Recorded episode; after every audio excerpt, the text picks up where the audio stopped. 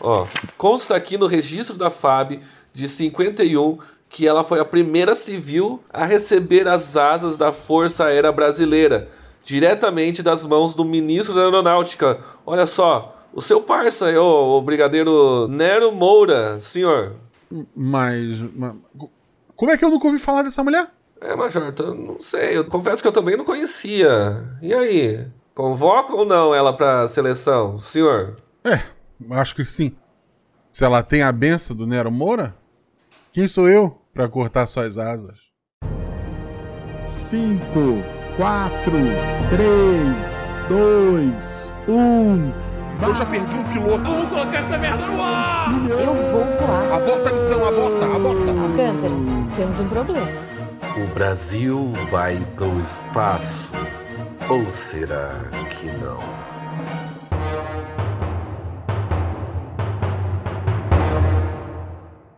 Capítulo 1 A Seletiva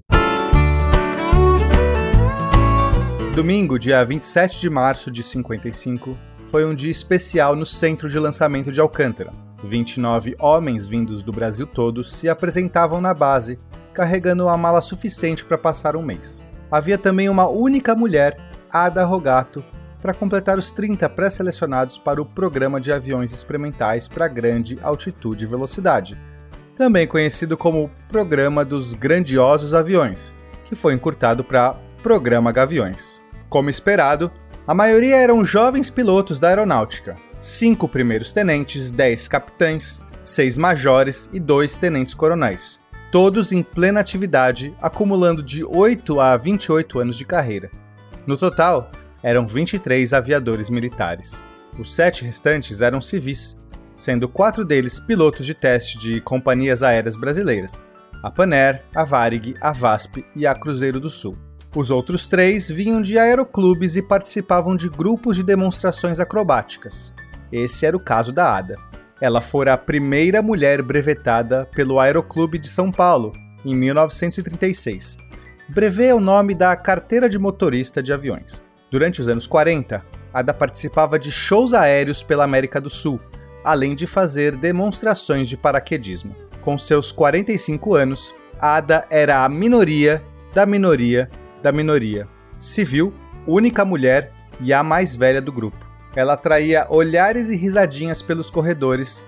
Para alguns, aquilo era uma brincadeira de mau gosto da Fábio. Quem vai levar a vovó para dar um passeio de avião aí? Havia outros, porém, que tinham ouvido falar dos feitos da Ada e se aproximavam para ouvir as suas histórias. Ah, então. Era um Paulistinha Cap 4 de 65 cavalos. Eles falaram pra mim que era impossível cruzar os Andes com aquele avião. Cara, eu olhei para eles e falei: Ah, é? Segura minha caipirinha então. Eu fui e voltei tranquilo. Uh, bom, tá bom, tranquilo não foi. Mas isso fica para uma outra história. Na segunda-feira, cedinho, os 30 pré-selecionados se apresentaram para os testes físicos.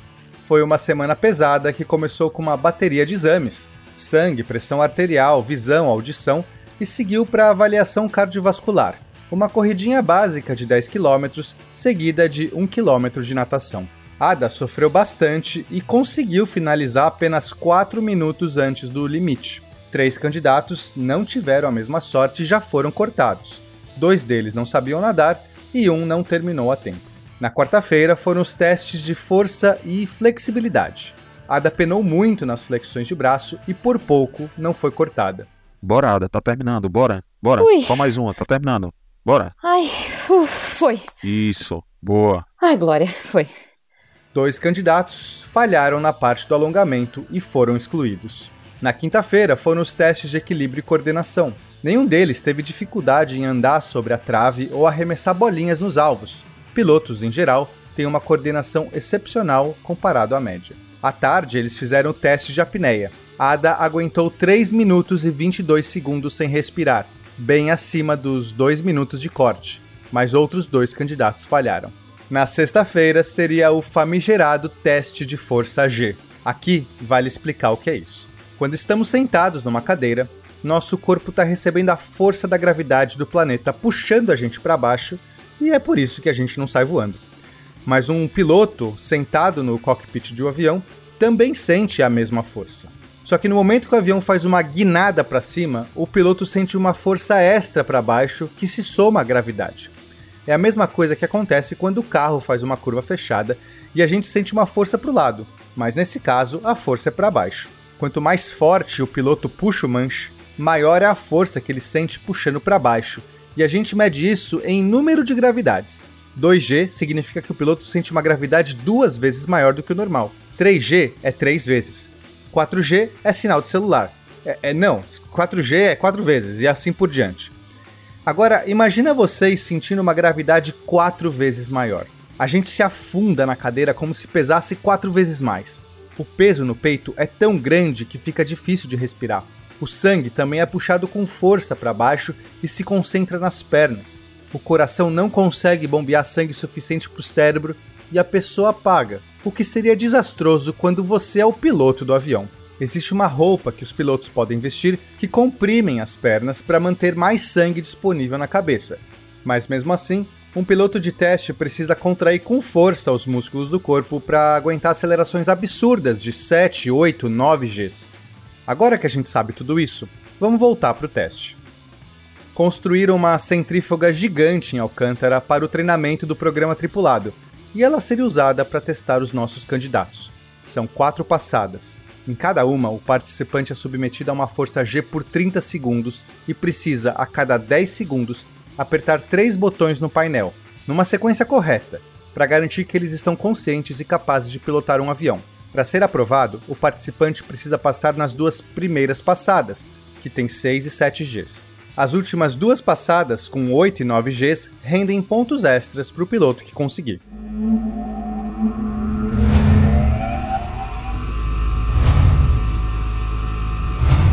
Todos os candidatos passaram na primeira passada, mas cinco apagaram durante a segunda e foram eliminados. Ada estava tranquila e passou sem dificuldades pelos 7 Gs, mas agora começava o verdadeiro desafio.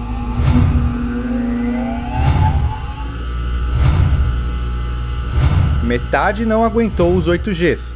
Alguns apagaram, outros apenas não conseguiram apertar os botões na ordem correta, pois estavam lutando com todas as forças para suportar o esforço. Ada foi uma das que passou. Agora era a passada final, com nove vezes a gravidade.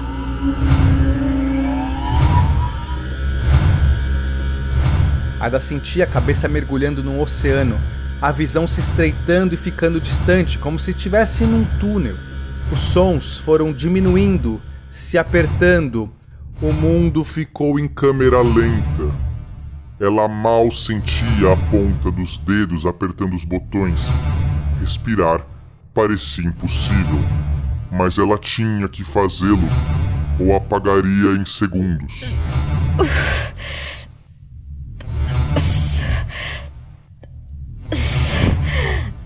Uma força extrema guiava sua mão enquanto ela mantinha todos os músculos das pernas e barriga contraídos, lutando contra a gravidade implacável. Cada gota de vontade dela foi espremida naquela centrífuga, porque ela queria muito, mas muito mesmo, provar para aquele bando de garotinhos o que uma mulher era capaz de fazer.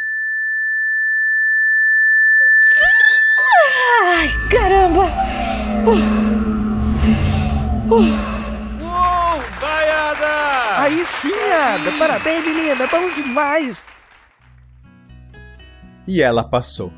Além de Ada, apenas um outro piloto aguentou a última passada, o major do primeiro grupo de aviação de caça, o mineiro Ivo Lopes, de 39 anos. Parece que os jovens, cheios de testosterona, não estavam acompanhando os vovôs. Terminada a primeira fase, 12 homens se despediram de Alcântara. Sobraram 17 homens e uma mulher. Na pontuação total, Ivo despontava em primeiro lugar e Ada vinha abaixo da média. Embora tivesse ganho muitos pontos no teste de força G e apneia, ela tinha ido mal nos testes de força e resistência. No final do dia, o comandante Lacerda os chamou. Parabéns, candidatos! Foi uma semana muito intensa e vocês todos foram muito bem. Esse é um teste para selecionar os melhores dos melhores. Uma fase já se foi. Faltam duas. Semana que vem será a avaliação de conhecimentos aeronáuticos. Quem tirar menos que 7 será reprovado. Descansem e estudem. Foram três provas: uma sobre fundamentos da aviação, com perguntas sobre sustentação de asa, arrasto, ângulo de ataque, ângulo de stall, etc. A segunda sobre procedimentos de voo, sobre pouso, decolagem, flaps, etc. E a terceira sobre procedimentos de emergência, como ejeção, paraquedas e até sobrevivência em florestas. O fato de colocarem uma prova em separado para emergência dava uma mensagem clara a todos de que ali eles eram pilotos de testes e acidentes eram uma possibilidade real. Todos passaram nas provas e, tirando uns dois ou três, as notas foram muito altas, de forma que o ranking continuava praticamente o mesmo dos testes físicos. Ada estava em 12 lugar e passou a ficar muito preocupada depois do anúncio do Lacerda. Vocês me enchem de orgulho, pelo menos até agora. Na próxima semana será o teste de habilidade, onde a gente vai descobrir se vocês são tão bons pilotos como dizem que são. Tô cansado de ouvir histórias dos corredores. Agora é para valer.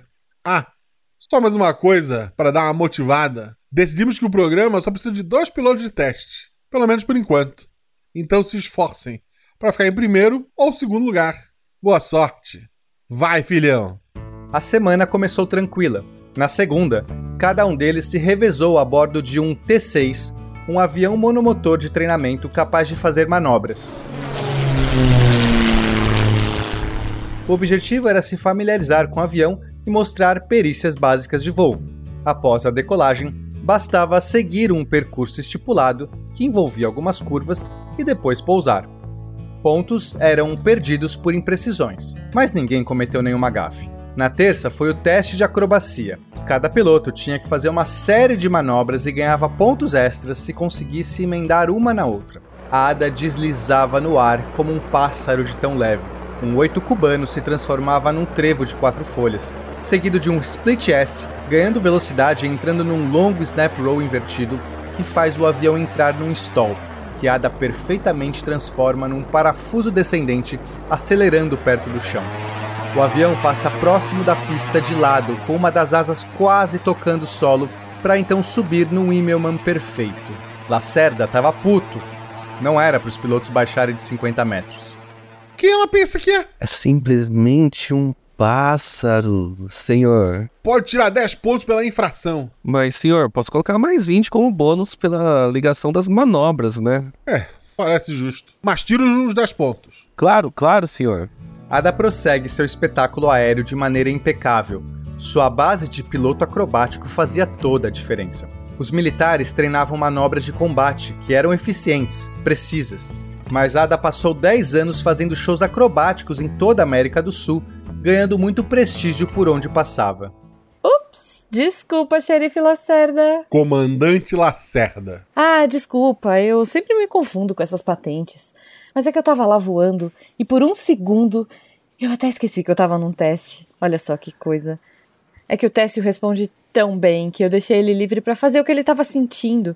Ele queria muito fazer aquela faca sobre a pista. Quem é Técio? Do que, que você tá falando? Ah, é o nome do avião. T6, Técio, sacou?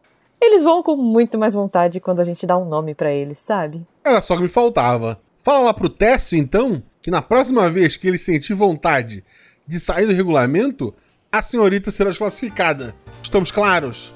Mesmo com a penalidade, Ada subiu quatro posições e estava em oitavo agora. O próximo teste era de voo visual sem instrumentos. Os aviões experimentais já têm poucos mostradores e eles podem parar de funcionar por conta das situações extremas. Um piloto de teste tem que saber pilotar só no olho. Colocaram várias fitas cobrindo os mostradores do Técio e lá foi Ada dar mais um passeio nos céus. Ela já tinha atravessado as Américas com um avião que nem rádio tinha, tendo que contar apenas com os seus mapas, uma bússola e seus olhos para fazer essa e outras travessias. Os outros pilotos todos estavam acostumados com dezenas de ponteiros e tiveram dificuldade em navegar só no olho. Ada, ao contrário, inclinava o Técio para a direita ou para a esquerda para aumentar a visibilidade e seguia marco após marco sem hesitar. Para quem foi até o Alasca e voltou naquelas condições, aquilo era um passeio no parque. Ela fez o menor tempo disparado e agora já estava na quinta posição geral. Na quinta-feira, fizeram saltos de paraquedas e muitos pilotos pousaram fora da marca. Ada já tinha sido campeã paulista e brasileira de paraquedas, aquilo era brincadeira de criança. Naquele dia à noite, fizeram um voo noturno para representar situações adversas. Ivo foi o melhor, mas Ada não ficou longe. Ao final do dia, Ivo ainda estava em primeiro, com Ada em terceiro na classificação geral. O último dia seria o teste surpresa. Ninguém sabia o que esperar. Preciso contar para vocês um segredo do nosso programa. O avião experimental terá um motor de foguete que dura só 5 minutos. Depois disso, acaba o combustível e o piloto tem que pousar na banguela, igual um planador. Então, o último teste será desligar o motor do T6 a mil metros de altura e ficar o máximo de tempo no ar e pousar em segurança. Nessa hora, Ada abriu um sorriso. Antes mesmo de ser piloto de avião, ela foi a primeira brasileira brevetada no voo à vela, que é o nome técnico para voo de planador. Ela, inclusive, já tinha sido piloto de teste de planador por alguns anos, e se tinha uma coisa que ela sabia fazer bem, era surfar o vento. Todos ficaram boquiabertos ao ver o que ela era capaz de fazer com o T6, quer dizer, com o Técio. O avião descia numa espiral suave, parecia em câmera lenta. Ela ia caçando o vento, buscando as rajadas mais fortes, dançando sobre as nuvens nesse balé das alturas. Até o Lacerda não conseguiu se segurar. Como que é possível isso? De onde veio essa mulher? É, pelos registros, ela veio de São Paulo, senhor. Ao se aproximar do pouso, o vento vinha de atravessado na pista. Ada não pensou duas vezes e desceu alinhada com o vento, deixando todos chocados de pavor. Ela deveria descer alinhada com a pista, mas o Técio vinha de lado, não fazia sentido. Ela sentiu que o vento era forte e, por isso, conseguiu reduzir a velocidade do avião de tal maneira que, pouco antes de tocar o solo, ela pisou no pedal do leme e endireitou o Técio com a pista, arrancando aplausos até mesmo dos adversários. No fim, Ada passou o Ivo e ficou em primeiro. No dia 26 de abril de 55, os seus nomes foram publicados no Diário Oficial. Agora eram oficialmente os pilotos de teste do programa Gaviões.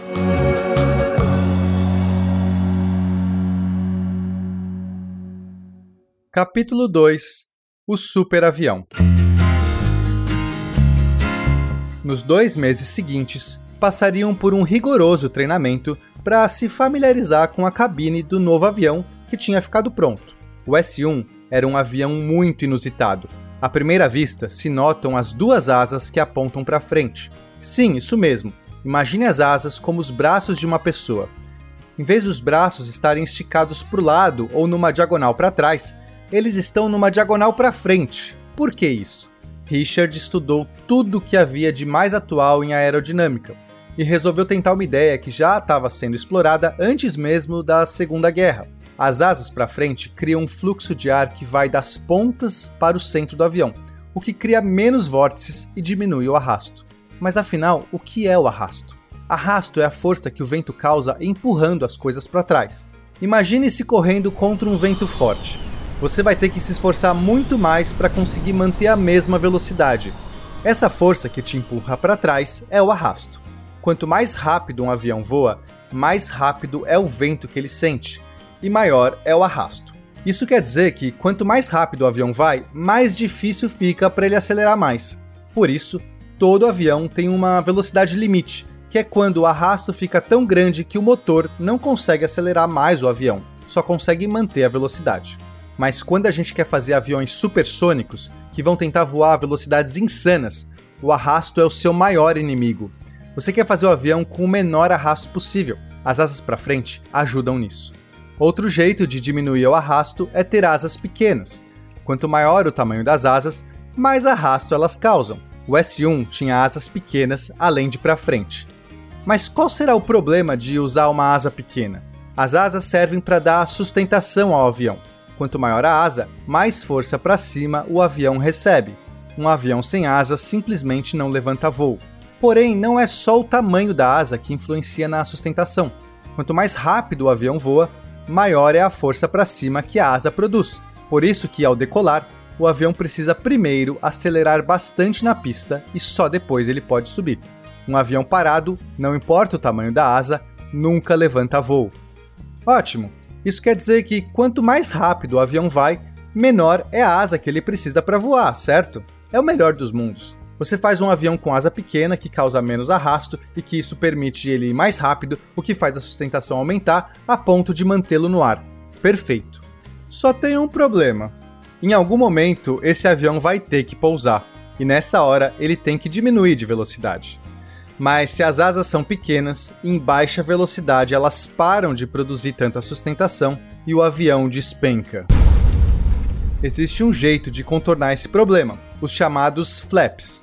Flaps são painéis nas asas que se inclinam e conseguem empurrar mais ar para baixo, aumentando a sustentação, ao mesmo tempo que aumentam também o arrasto. Ao pousar, os aviões baixam os flaps e podem tocar o chão mais devagar e sem despencar no processo. Só que o S1 não tinha flaps. Colocar flaps adiciona mais complexidade e, pior, adiciona mais volume nas asas, o que, adivinhem, adiciona arrasto. Richard queria fazer um avião muito simples e com o menor arrasto possível. O S1 foi desenhado para voar em altíssima velocidade. E para pousar? Bom, é por isso que ele precisava dos melhores pilotos. Voltemos ao S1. Além das suas asas serem pequenas e voltadas para frente, elas eram posicionadas na parte de trás do avião. Não era como um avião convencional que na parte de trás tem aquelas asinhas menores, chamados de estabilizadores horizontais. Na verdade, essas asinhas estavam colocadas na parte da frente do avião. Imagine duas barbatanas saindo do focinho do S1, cada uma para um lado. Essa configuração a gente chama de canard, que é pato em francês. E o motivo é porque quem inventou isso, adivinhe só, foi o Santos Dumont no seu primeiro avião, o 14 bis. Os franceses, ao olhar aquela estrutura na frente do avião, acharam que parecia o pescoço de um pato esticado, que deram o nome de canard. Enfim, fato é que usar o canard traz mais sustentação para o avião do que usar o estabilizador horizontal, que tira a sustentação. Como Richard queria espremer o máximo de performance possível, ele optou por essa configuração. Pronto. Agora que você entendeu tudo do S1, para finalizar, basta dizer que ele foi pintado pelo nosso querido carnavalesco da Unidos dos Telégrafos. E ficou lindão. Da cabine prateada surgem linhas douradas que se abrem em leque no comprimento da fuselagem. Os vãos das linhas são preenchidos com o icônico azul metalizado, que também recobre as asas, os canards e o estabilizador vertical. Neste último estão estampadas as asas da Força Aérea. Na parte de cima do corpo aparece o logo da AEB acompanhado da bandeira do Brasil. Na lateral, em branco, está escrito Apoena. Sim, esse é o nome da nave, que significa aquele que vê mais longe em tupi. Já que é um avião para voar mais alto do que todos os outros, o nome faz sentido.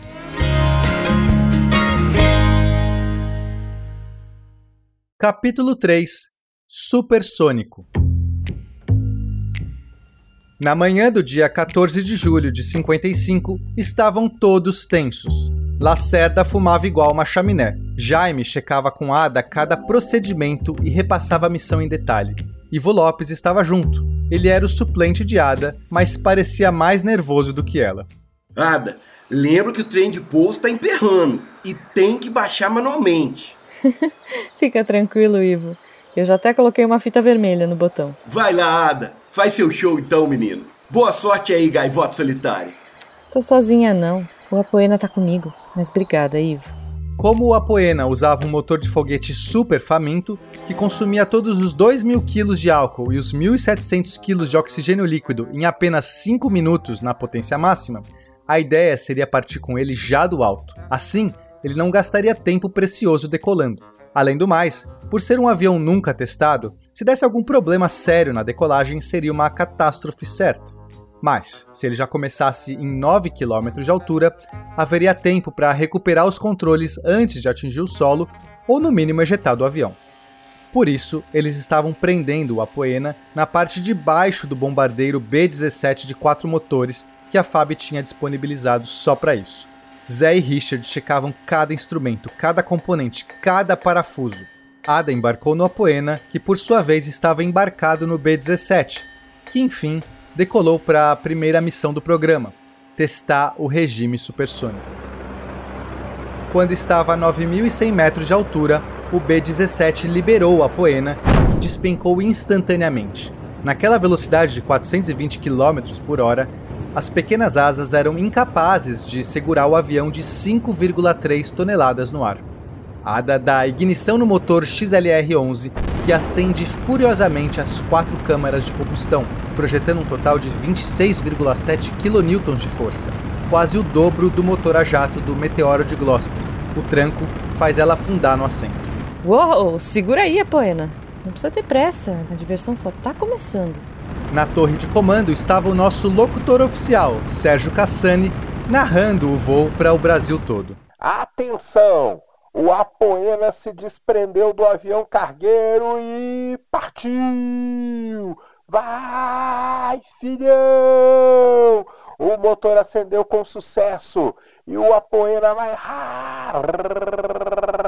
rasgando numa velocidade impressionante. Lembrando que essa é uma missão para cruzar a barreira do som, um feito inédito aqui no Brasil. A velocidade vai aumentando de maneira impressionante. Ada rapidamente embica o Apoena para cima para alcançar uma altura em que o ar é mais rarefeito e, portanto, o arrasto é menor. Passando dos 20 km de altura, onde nenhum outro avião brasileiro poderia chegar, Ada se alinha com o horizonte e aplica a máxima potência. Agora você tá livre, Apoena. Vai com tudo. Olha só, galera, a velocidade está subindo. Será que vai passar a barreira do som?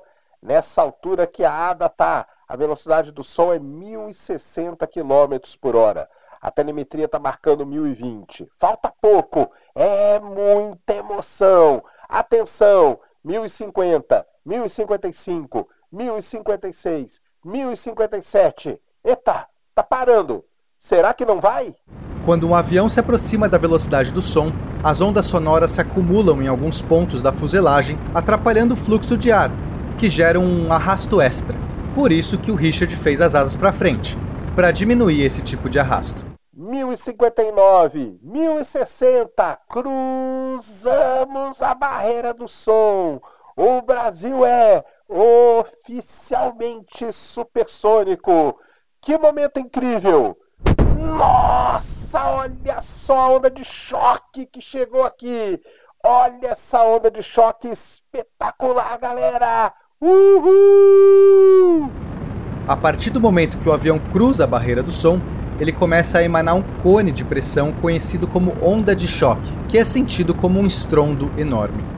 Ada, Ada, você tá bem? Copia? Melhor impossível! Isso aqui é muito divertido. Mas e o estrondo sônico, você sentiu? Não senti nada, nadinha. Exatamente como o Richard previu. Incrível, né? Depois de cruzar a barreira, o arrasto transônico vai diminuindo e o Apoena volta a acelerar. Ao chegar em 1.600 km por hora, Ada reduz os motores e tenta manter o máximo de tempo possível nessa faixa. O objetivo da missão é avaliar os efeitos do regime supersônico nos sensores colocados dentro e fora da cabine. Após 8 minutos, o combustível acaba e o Apoena se transforma num planador. Você foi incrível, Apoena. Agora dá licença que é a minha vez de brilhar. Ada finalmente pôde sentir os controles, fazer curvas, manobrar, enquanto buscava a pista 20 km abaixo. Tentando se orientar pelo relevo, ela finalmente avistou a pista. O avião estava meio arisco, qualquer toque no manche fazia ele se inclinar com força. O mais preocupante, porém, era a velocidade. Descendo para a pista, o Apoena acelerava absurdamente, afinal, ele foi feito para cortar o vento. Ada aplicava os freios aerodinâmicos a todo momento, como um cavaleiro segurando as rédeas de um cavalo bravo. Calma, rapaz, calma, calma aí. Ada faz um teste para descobrir qual a velocidade de stall, ou seja, qual a velocidade mínima antes do avião despencar, e descobriu que era 260 km por hora. Maldito urubu do capeta, isso aqui é muito insano. Calma, Ada, calma que você consegue. Só para vocês terem uma comparação, a velocidade de stall do Cessna 140A que a Ada usava para cruzar as Américas era 72 km por hora. Ela fez a descida para o pouso mantendo 500 km por hora e faltando 150 metros para a pista, ela iniciou o arredondamento, que é a puxada para trás do manche para nivelar com o solo. Se ela perdesse o ângulo certo, ou se espatifaria no chão, ou passaria voando por cima da pista e cairia no mar. A manobra é bem executada e o Apoena está agora voando a uns 5 metros de altura a 320 km por hora. Ela puxa os freios aerodinâmicos para sangrar sua velocidade antes de tocar o solo. Mas o Apoena sacode, balança, os controles são muito sensíveis. A asa inclina para um lado e para o outro, como um animal irritado. Segura, Poena. Segura, segura, me ajuda. Quando as rodas tocam o solo, Ada imediatamente sente algo muito esquisito, como se a qualquer momento o avião fosse sair do eixo e capotar. Normalmente, os aviões têm um trem de pouso escondido dentro das asas, o que faz com que uma roda fique afastada da outra. Com uma base grande, o avião não capota de lado. Mas o S1 não podia esconder o trem de pouso na asa porque ela era muito fina. Então o Richard o colocou dentro do corpo do avião, o que deixou as rodas muito próximas. É como uma mesa com as pernas juntas. Qualquer desequilíbrio e ela tomba. Aplicando os freios ao máximo e segurando na ponta dos dedos, Ada nem acredita que consegue estabilizar o pouso. O Apoena finalmente para e ela pode então respirar. Ai, caceta de cegonha endiabrada. Deu certo. Consegui.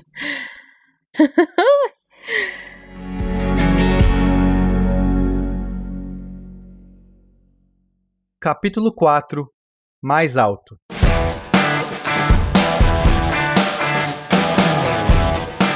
No dia seguinte, a foto de Ada estampava os jornais.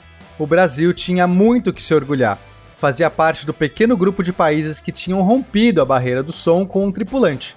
E Ada se tornou a terceira mulher a conseguir esse feito, atrás apenas da americana Jacqueline Cochrane e da francesa Jacqueline Auriol. Mas o que Ada ainda não tinha se dado conta é que ela havia ultrapassado o recorde das duas, tanto em velocidade quanto em altitude. Com seus 1.600 km por hora e seus 22 km de altura, Ada Rogato era a mulher mais veloz e que chegou mais alto no mundo. Os jornais começavam a chamá-la de Rainha do Ar. E quase 50 anos depois do voo histórico de Santos Dumont, o Brasil entrava novamente para a história mundial da aviação com Ada Rogato.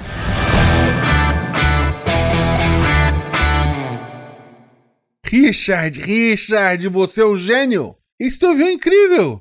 Tá, eu sei que todo mundo riu quando viu aquelas asas viradas para frente. Mas como esse bicho corta o ar? Ada disse que dava para ir ainda mais rápido. Obrigado, comandante. Mas olha, não se engane. Eu fiz um avião para ser incrível em alta velocidade, mas ele é péssimo em baixa velocidade e pior ainda para pousar. Os pilotos é que têm que segurar a bronca. Quase um mês depois, é a vez do Major Ivo Lopes fazer o seu voo de estreia. A missão seria alcançar 25 mil metros de altura em voo supersônico. Ada queria muito aconselhar o parceiro, mas tinha medo da reação dele. Ainda assim, tomou coragem. Ô Ada, eu vou de quarto aí? Vai dormir, mulher? Oi, Ivo. É, só vim te desejar boa sorte para amanhã. Hum, obrigado então, querido. É, sabe como é que é, né? Receber essa visita assim da rainha do ar é uma honra danada, né? Ai, então tá. Nem sei por que eu tive essa ideia idiota de vir aqui. Tô indo. Ha, calma aí, moça. Pode falar. Tava só brincando com você. Não, escuta, Ivo. É que é bem sério que eu vou te falar. O Apoena, ele é um cavalo selvagem, cara. Ele é muito instável. O que, que você tá falando, Ada? Olha só, eu sei que você é uma piloto maravilhosa, você só pilotou avião lento. Eu tenho 10 anos com Thunderbolt e passei os dois últimos anos com Meteoro, cara. Eu tô acostumado com essas velocidades altas. Já comigo. Presta atenção, Ivo. É que não tem a ver com velocidade. Pelo contrário, é sobre a falta da velocidade. O Apoena, ele não voa direito devagar. Então, moça, pode deixar comigo que o meu pé não vai sair do acelerador. Ai, realmente foi uma ideia idiota vir aqui. Deixa pra lá, Ivo. Esquece. Olha, o Zé já mexeu nos controles. Você disse que estava muito sensível, ele já reduziu os ailerons, tá tudo no esquema. Fica tranquila. Ivo. Ai, cara, você não faz ideia do que eu tô falando. Mas eu não tenho como te fazer ouvir. Depois de amanhã a gente conversa, só se esforça para voltar inteiro, tá? Se cuida, boa sorte, eu vou estar aqui te esperando. Sol mal havia raiado quando o B-17 decolou da base de Alcântara, carregando o Apoena no ventre. Às 7h18, o Major Ivo Lopes deu a partida no motor do Apoena na máxima potência e rumou para o alto. Voando de maneira suave e precisa, Ivo alcança quase 2 mil quilômetros por hora em minutos, quando então embica o Apoena para cima, queimando o resto do combustível. A aeronave faz um arco bonito, chegando até os 25 mil metros de altura. Alcântara, missão cumprida. O altímetro marca 25K. Preparando para o pouso. Cinco minutos depois, apontava o Apoena no horizonte, alinhado com a pista. Ele vinha descendo rápido, mas havia algo estranho. As asas balançavam, o avião dava uns soluços, ele vinha meio que derrapando no ar. O silêncio era absoluto, ninguém respirava. Nos últimos metros, parecia que Ivo recuperou o controle e as rodinhas se alinharam na pista, mas no momento do toque, a 250 km por hora, o avião balança uma última vez e então. Ai, meu Deus. capota.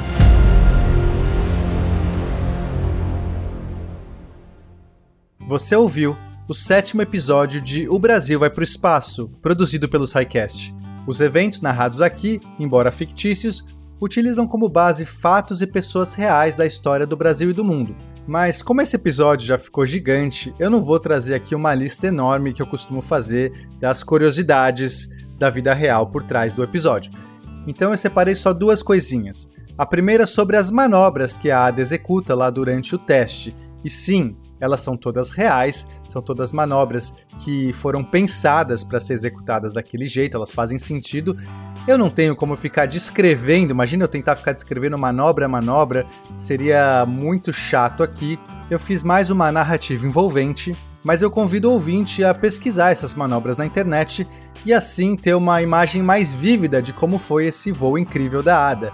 E se tiver algum ouvinte que souber desenhar e quiser mandar pra gente um diagrama dessa sequência de manobras, eu adiciono aqui no post, tá bom? Sobre a Ada, eu consegui colocar vários dos seus feitos já durante o próprio texto, então não preciso ficar complementando aqui. Claro que tem muito mais coisa que ela fez, e vamos ver se isso vai aparecer nos outros episódios.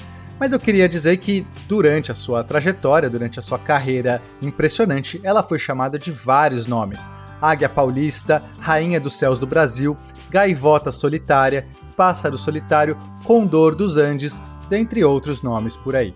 O texto, narração e direção desse episódio foram feitos por mim, o Pena, as vozes Cassani por Sacani, Ada Rogato por Jujuba, Lacerda por Marcelo Guaxinim, Richard por Pena, Sargento Rocha por Vitor Moreira, Ivo Lopes por Felipe Queiroz, Vozes extras por Vitor Moreira, Daniel Cos e Diogo Pascoal. Consultoria histórica por William Spengler, CA e Fencas. Consultoria técnica por Lennon. Revisão por Sil Pérez. Edição e mixagem por Felipe Reis. Efeitos sonoros por Vitor Moreira e Pena. Vinheta por Vitor Moreira. E a distribuição é do Portal Deviante. E lembrando que, como esse programa espacial está sendo simulado no computador, a gente tem imagens você pode ver o Apoena com as suas asas para frente, além de um monte de imagens da Ada e do Ivo pilotando, na galeria dentro do post desse episódio lá no site do Portal Deviante. É só clicar no link aí no seu agregador. E aí aproveita e deixa um recadinho lá dizendo o que você achou. Muito obrigado por ouvir e até a semana que vem. O Brasil vai pro espaço. Ou será que não?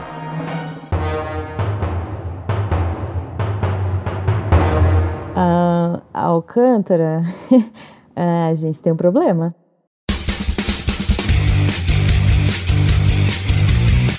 Cortes, edição de podcast.